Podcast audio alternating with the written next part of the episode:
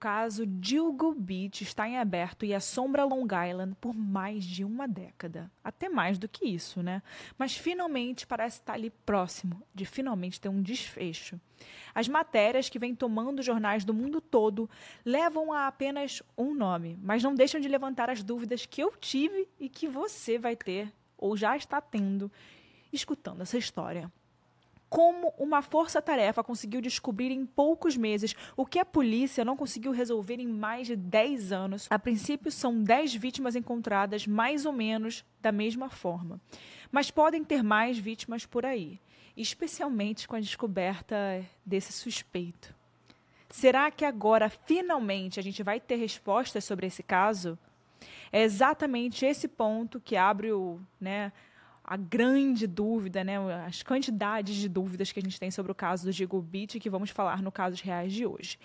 Aqui é Erika Miranda, esse é mais um episódio do Casos Reais. Todas as semanas eu trago para você aqui um episódio novo contando sobre um caso que vocês me pedem.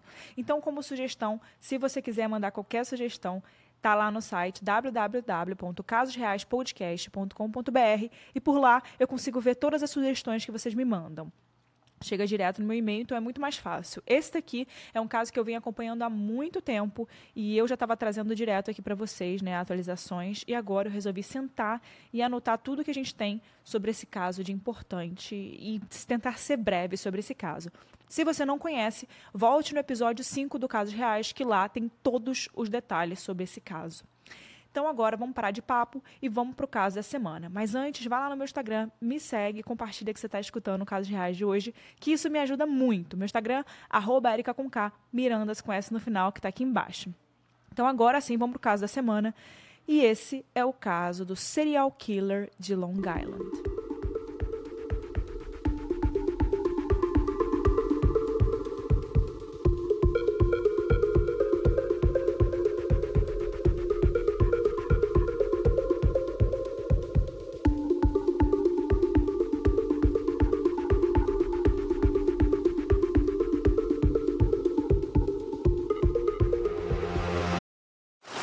Now on Netflix. Inspired by the unbelievable true story of a fake hitman comes the new movie, Hitman, from Academy Award nominee Richard Linklater. At 96% certified fresh on Rotten Tomatoes, critics are calling Hitman a smart, sexy crime thriller with surprises at every turn.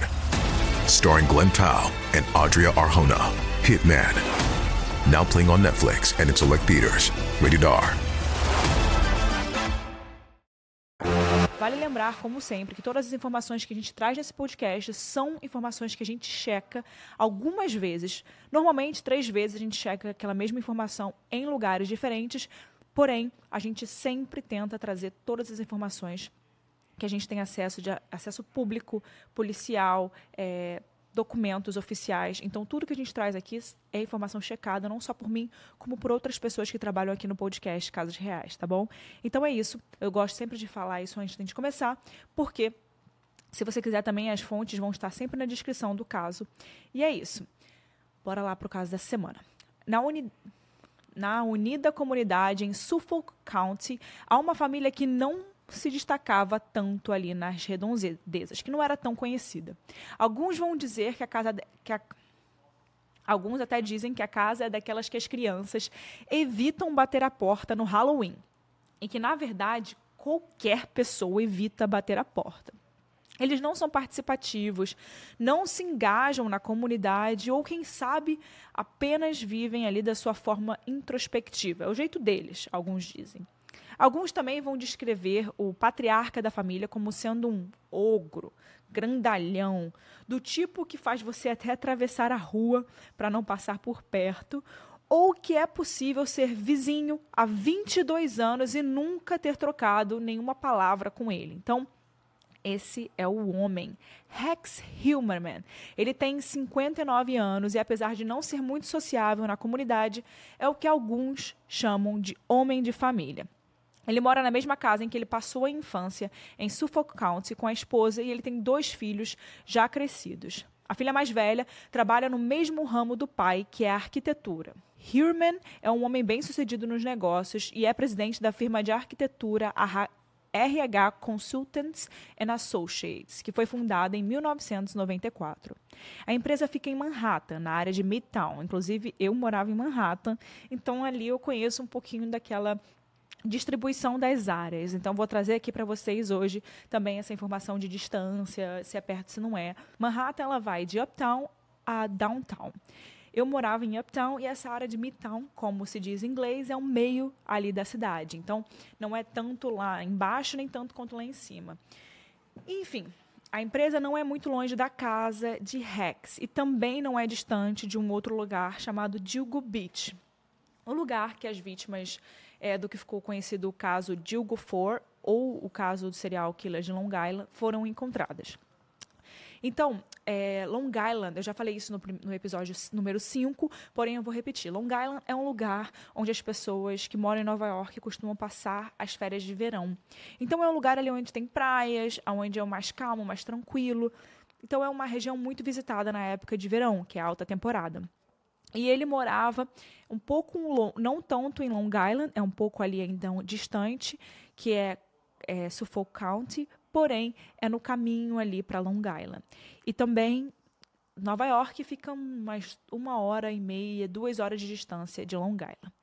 Enfim, vamos voltar a falar do caso Dilgo Four, ou serial killer de Long Island. Eu falei desse caso, como eu disse para vocês, no episódio 5 do Casos Reais. E também falei sobre ele no dia 14 de julho de 2023, quando a gente fez a atualização sobre esse caso com a prisão desse suspeito que eu estou trazendo para vocês aqui hoje. Para quem não lembra dos detalhes, até eu falei, meu Deus, eu não estou lembrando desse caso com tantas, né, tantos detalhes, porque, poxa, é o episódio 5 do Casos Reais, eu já trouxe mais de 100 episódios para vocês, então é claro que para mim também às vezes fica difícil lembrar detalhes. Aí eu voltei, escutei o episódio 5 de novo, é, pesquisei mais, trouxemos mais informações. Eu e a Laís fizemos esse roteiro aqui. A gente realmente pesquisou mais e eu tentei relembrar tudo que eu tinha visto sobre esse caso na época. Eu li livro, eu, li, eu vi a série. Eu tentei, na época, eu realmente fiquei muito doida com esse caso. Mas então, eu vou fazer uma, um breve recap para vocês aqui, vou tentar fazer um breve resumo sobre o que foi esse caso. Em dezembro de 2010, em um dos canteiros da Ocean Parkway em Oak Beach, que é ali na região de Long Island, um passeio de um policial com seu cachorro terminou com a descoberta de restos humanos. A princípio desconhecidos, depois dos exames foi confirmado se tratar do corpo de Shannon Gilbert, uma mulher de 24 anos que trabalhava como acompanhante, né, profissional do sexo ou prostituta, como vocês querem chamar aí. E ela desapareceu depois dela fazer uma ligação muito estranha para o 911 em 1 de maio do ano anterior. What's your name? Shannon Gilbert. Where are you? I'm by um I'm in Long Island. And what's what's wrong? Huh? What happened? These people are plotting to kill me. Ela disse eles estão tentando me matar, fecha aspas. E ela tinha ido se acabado de se encontrar com um cliente, como acompanhante, né, que era o trabalho dela. E por mais que ela tenha ido se encontrar com um cliente, ela falou mesmo em, no plural: eles estão tentando me matar. Enfim, eles sabiam de onde ela tinha feito a ligação e procuraram aquele local, que era uma espécie de condomínio fechado, mas não encontraram absolutamente nada. Um mês depois do desaparecimento de Shannon, a polícia suspeitava que já precisaria procurar por um cadáver e ordenou o oficial John Malia que fizesse buscas com o cão Blue, treinado para poder farejar restos humanos, que são os, os famosos é, cachorros cadáveres, né? Que eles procuram exatamente isso, eles são feitos para isso, né? Treinados e tal. É, e ele foi procurar por uma longa extensão territorial perto de onde a ligação foi feita e nada. E só naquele passeio de dezembro, John e Blue encontrariam 19 meses depois o que eles buscavam. Isso só aconteceu porque o John aumentou a área de busca com base em dados do FBI que diziam que naquela rodovia alguns corpos tinham sido encontrados, porque assassinos abandonam muitos, muitas de suas vítimas às margens de uma estrada. E por mais estranho que isso pareça, aquilo era normal para o FBI. E o John seguiu essa informação para certificar que sim, era verdade. O primeiro esqueleto estava num saco de estopa que estava já se desintegrando, mas o odor ainda estava muito forte. Isso fez com, que o cachorro conseguisse encontrar muito rápido. E esse corpo era Melissa Barthélemy, uma jovem que também trabalhava como acompanhante. E com a ajuda do cachorro, além de Shannon e Melissa, a polícia encontrou mais três corpos, que também eram acompanhantes. E elas eram Maureen Brainard, Megan Waterman, Waterman e Amber Costello, que estavam a aproximadamente 150 metros de distância uma da outra. Por se tratar de vítimas jovens que tinham a mesma profissão e foram achadas em uma localização muito específica, a polícia soube que estava ali atrás de um serial killer.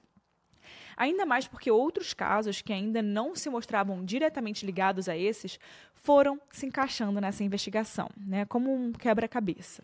Em março de 2011, restos mortais parciais, não todos assim, só algumas partes de Jessica Taylor, outra jovem também desaparecida, foram encontrados ao longo daquela mesma rodovia, a Ocean Parkway. E eles estavam ali provavelmente há muito tempo, já que as outras partes do corpo de Jessica foi encontrado em Manorville, no condado de Suffolk, em 2003. Ou seja, em 2011 eles encontraram a continuidade de restos que eles tinham encontrado em 2003.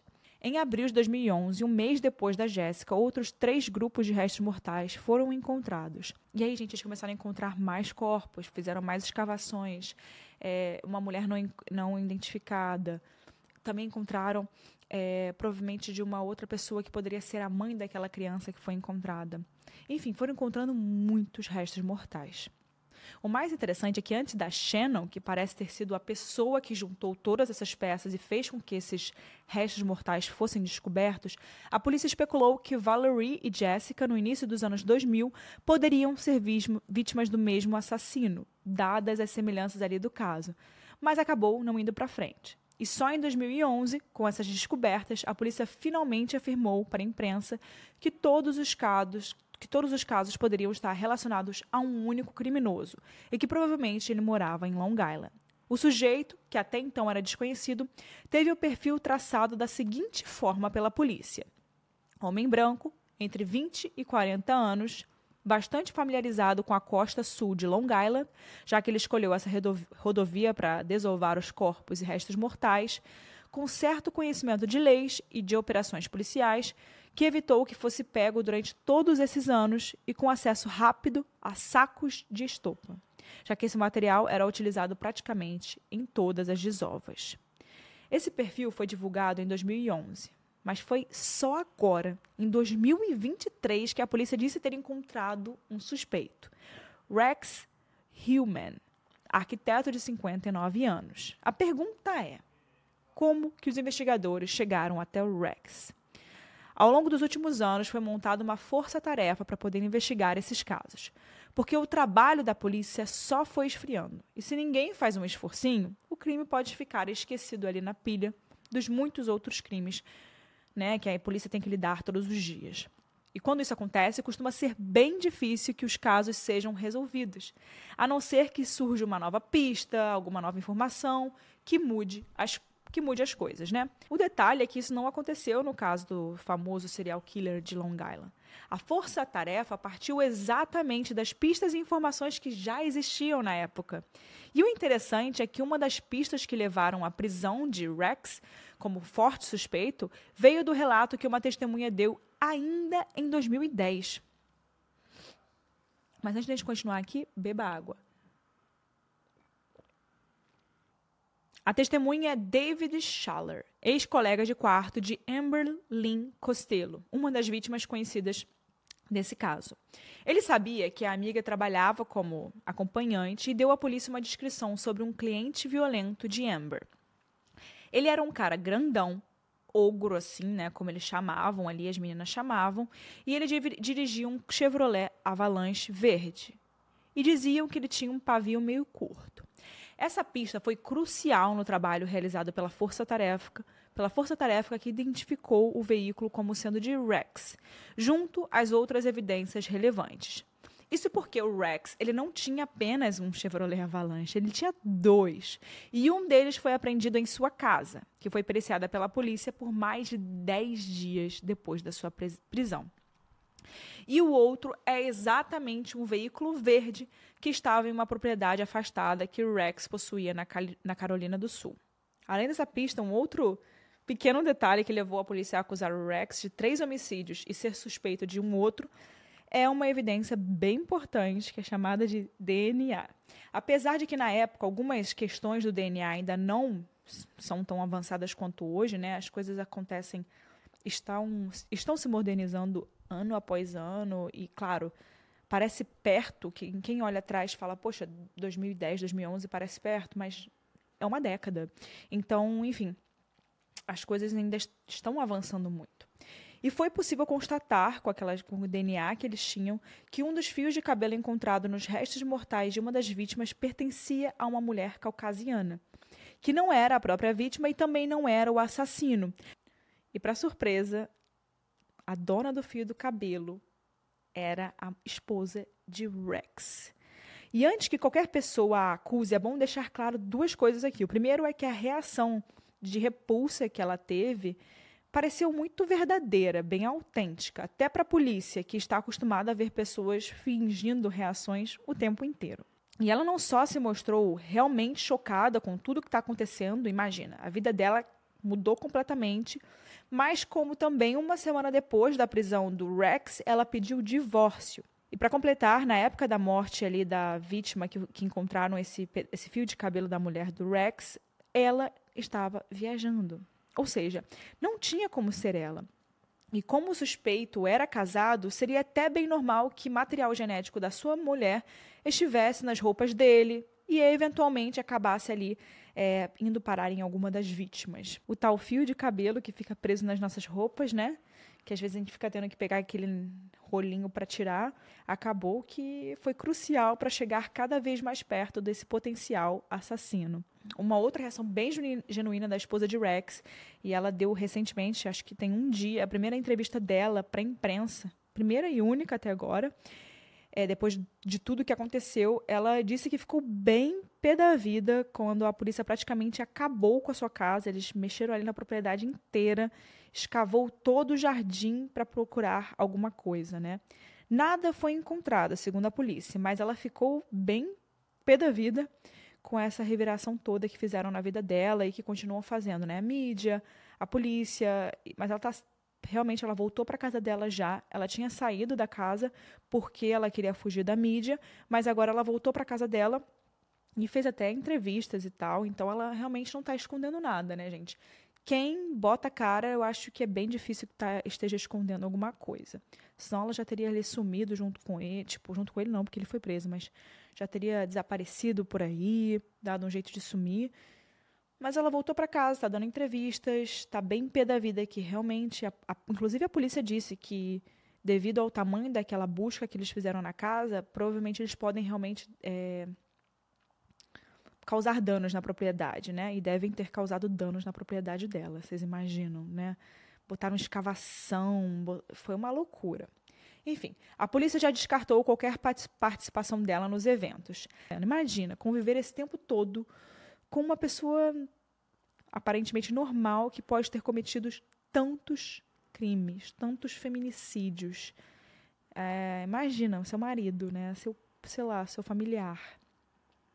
Outro fator importante que leva Rex é que uma das vítimas, os vestígios de DNA foram cruzados com uma caixa de pizza descartada pessoalmente pelo Rex e deu match. Assim, tudo leva a crer que é ele. E a única razão pela qual eu falo aqui que Rex ainda é considerado suspeito é porque, como ele não foi condenado ainda, e pode ser que demore, demore um pouco ainda, e eu tenho responsabilidade jurídica, é sempre bom evitar aí um problema, né, gente? Além de tudo isso, né, que a gente já tem sobre o caso, as famílias das vítimas, tanto quanto algumas pessoas que estavam é, ligadas à defesa de causas, que eram dos advogados que representavam essas vítimas, eles receberam uma série de ligações ameaçadoras e estranhas. Nessas ligações é possível ouvir reportagens antigas do caso do serial killer de Long Island, palavrões, ofensas. E em uma delas, feita para um dos advogados que representa duas vítimas, a pessoa ao telefone chega a perguntar para ele se estava gostando do jantar. Em um dia que ele estava de fato jantando mais tarde que o normal, do que o, o que ele fazia habitualmente.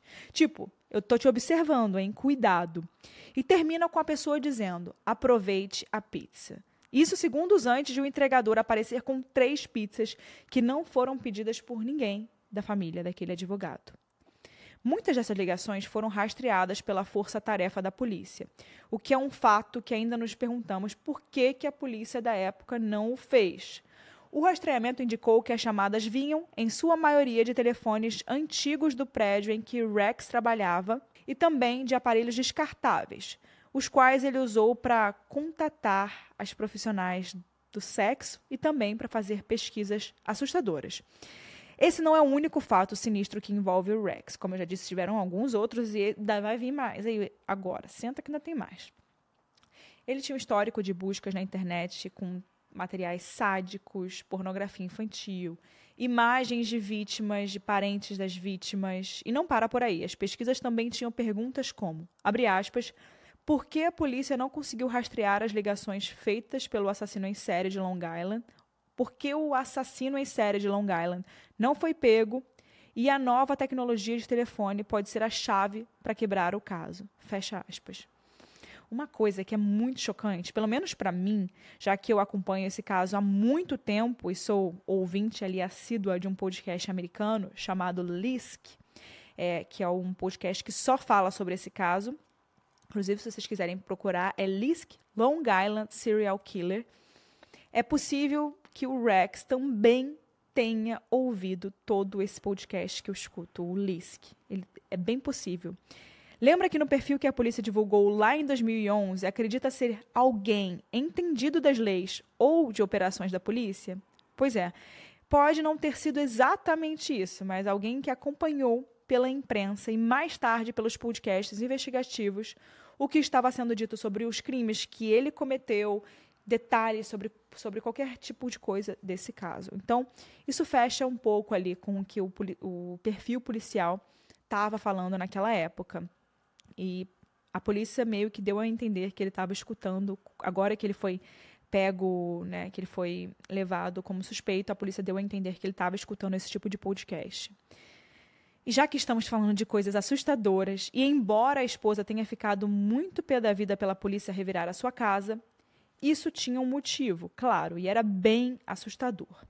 Um ex-colega de trabalho de Rex disse à imprensa que certa vez o Rex tirou folga do trabalho com o objetivo de construir um cofre em seu porão para abrigar cerca de 300 armas que Rex tinha. E muito se debate sobre o porte de armas e sobre como isso acontece nos Estados Unidos.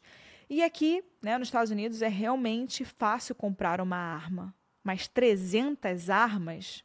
Essa visitinha da polícia na casa de Rex, enquanto a sua família se escondia da imprensa em um outro lugar, foi um Deus nos acuda e terminou com um caminhão lotado de pertences que podem ou podem não servir como evidências, mas eles precisavam levar da casa e vão ser periciados a partir de agora. Entre os itens, claro, estão as 300 armas de Rex, que foram guardadas exatamente onde o colega falou que estariam, em um porão construído de forma robusta, com muito concreto, paredes muito grossas, e que a imprensa começou a chamar de Câmara da Morte. Desse armamento todo, menos de 100 tinham registro legal. O quintal, né, aquela parte do jardim que dá para ver em várias fotos deles escavando, foi remexida ali porque a polícia acredita que pelo menos uma das vítimas tenha sido morta dentro da casa, possivelmente quando o resto da família do Rex estava em viagem. O cara é mesmo creepy, né? E a gente vê isso a partir de alguns pertences que foram embora pelo caminhão da polícia. Em um desses pertences, eles recolheram uma boneca infantil de tranças loiras, de aparência muito sinistra. E ela estava envolta ali em uma madeira e um vidro, tipo como se ela fosse colocada ali numa caixa de vidro, além de uma fotografia grande de uma, de uma mulher desfigurada. Se realmente o, se o Rex ele não for o serial killer de Long Island, que é muito difícil ele não ser, esses itens dentro de casa, ele pode muito bem ser serial killer também de um outro lugar, né? Enfim, será que ele também é o serial killer de Long Island, mas também é serial killer de algum outro lugar e a gente né, não sabe?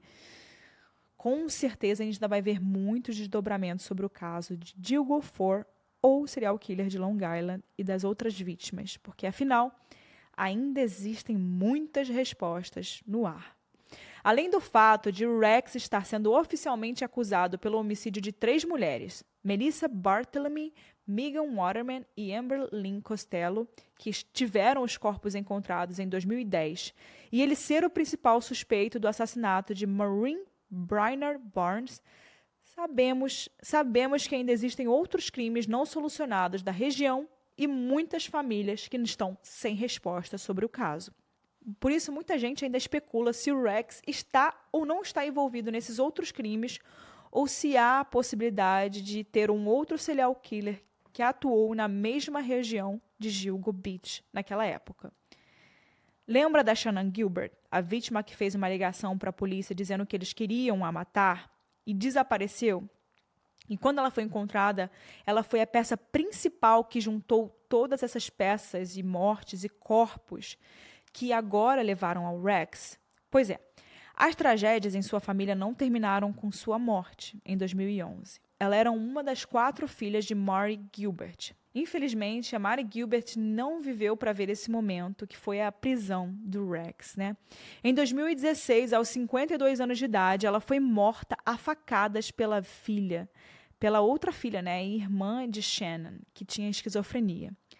Nossa, esse, esse caso serial killer de Long Island é um caso muito pesado e que parece que não tem fim. Parece que ele nunca vai acabar. E está sempre entregando algo novo, notícia, informação nova, detalhes e mais detalhes. Principalmente eu acredito nisso porque é um caso que existem muitas pessoas, muitas famílias, muitas mulheres e, e é uma região, querendo ou não, muito comprida, muito larga. Então isso acaba fazendo com que será que tem mais corpos? Será que tem algum outro lugar onde o provável serial killer que fez isso tá colo colocou os corpos depois? Porque uma coisa que todo mundo está falando desse caso, os especialistas desse caso, desse caso falam é que provavelmente um serial killer que não foi pego, porque até hoje, até o dia de hoje, né, até um mês atrás não tinha sido, é um serial killer que não foi pego, ele não vai parar. E se ele estava durante décadas fazendo esses casos, por que, que ele iria ter parado em 2010, quando, ali em 2011, quando começaram a descobrir aqueles restos mortais? Se ele com, nem com os restos mortais que foram descobertos foi pego. Então eu acho que realmente pode ser que ainda tenham muitas outras coisas que a gente não sabe sobre esse caso. Talvez a polícia nem possa divulgar, porque se eles divulgam, pode atrapalhar na, né, na, na pesquisa deles, nas buscas que eles fazem. Mas eu, como eu disse para vocês, eu não posso dizer que ele é culpado, porque ele ainda não foi condenado. Mas, assim, é quase certeza, 70%, 100% de chance de ser o Rex ligado a esses crimes que eu falei, nessas, algumas dessas mortes, porque não dá para comprovar todas. Então, é, por exemplo, a Shannon, a morte dela foi como inconclusiva. Provavelmente eles botaram como um, botaram como um afogamento acidental. Então aquilo ali já nem entra mais numa. Já nem se encaixa nesse caso do serial killer de Long Island agora, entendeu? É, mas ela tem todas as características, a Shannon, de ser o serial killer de Long Island, pela forma como ela foi encontrada, pelo trabalho que ela fazia, pela abordagem. E eu vou ser sincera com vocês, tá? Eu acho bem provável que o serial killer de Long Island ele não agiu sozinho durante esses, todos esses crimes que ele cometeu e que agora estão né, descobrindo todos esses detalhes. Eu acho que a polícia não está revelando, mas provavelmente vai aparecer aí alguma outra pessoa que ajudou ou que pelo menos sabia de alguma coisa. É impossível não saber de alguma coisa durante tanto tempo. E principalmente porque, pelo que a Shannon disse, vocês lembram? A Shannon disse: eles estão tentando me matar. Por que, que alguém que né, falou isso antes de realmente morrer falaria a eles se viu apenas uma pessoa? Eu acho que realmente sempre achei que o serial killer de Long Island talvez não fosse só uma pessoa. Talvez tenha ajuda ali de outras, teve ajuda de outras em alguns momentos. Até porque aquela área ali é uma área de Long Island que não é todo mundo que tem acesso. É, enfim. É um caso muito louco que ainda vai dar muito assunto pela frente. Espero que nas próximas semanas eu não faça mais episódios sobre esse caso. Eu vou postando no Instagram a atualização. Então, se vocês quiserem ver qualquer atualização sobre esse caso, eu vou postar ou no Instagram do Casos Reais Oficial ou no meu Instagram. Que é mais fácil do que a gente ficar postando todo, toda semana um episódio novo sobre o caso. Mas é, vamos ver os próximos capítulos desse caso. Eu acho que realmente o Rex, como eu já disse, ele é o culpado, foi ele quem fez a maioria desses crimes. E dizem também, pode ser que ele já tinha ali mudado de lugar e já teria feito alguma coisa em alguns outros estados, outras cidades. Vamos ver se isso é verdade. Parece que ele tinha casa em Las Vegas. Então tem algumas coisas ali que podem ser que apareçam, além do que a gente sabe agora, nesse momento, e que que louco, né? Saber que o, provavelmente o, o serial killer de Long Island escu, escu, escutava podcast sobre o caso, né? E ele escutou o podcast O Lisk, que é um podcast que, nossa, todo mundo que procura sobre esse caso escuta. Imagina se tem algum serial killer escutando agora o casos reais. Ai, que horror. Enfim, não quero nem pensar nisso. Quero que você agora, se você chegou até aqui, não deixe de compartilhar esse podcast em qualquer rede social. Compartilha aí, tira um print, pra, me marca, que eu sempre gosto de ver. E se você chegou até aqui, não deixe de avaliar nosso podcast em qualquer plataforma que você estiver escutando. Você consegue ou avaliar a gente ou dar umas cinco estrelinhas aí e é muito importante. Então é isso, vejo vocês semana que vem com mais um episódio do Casos Reais. Tchau, pessoal!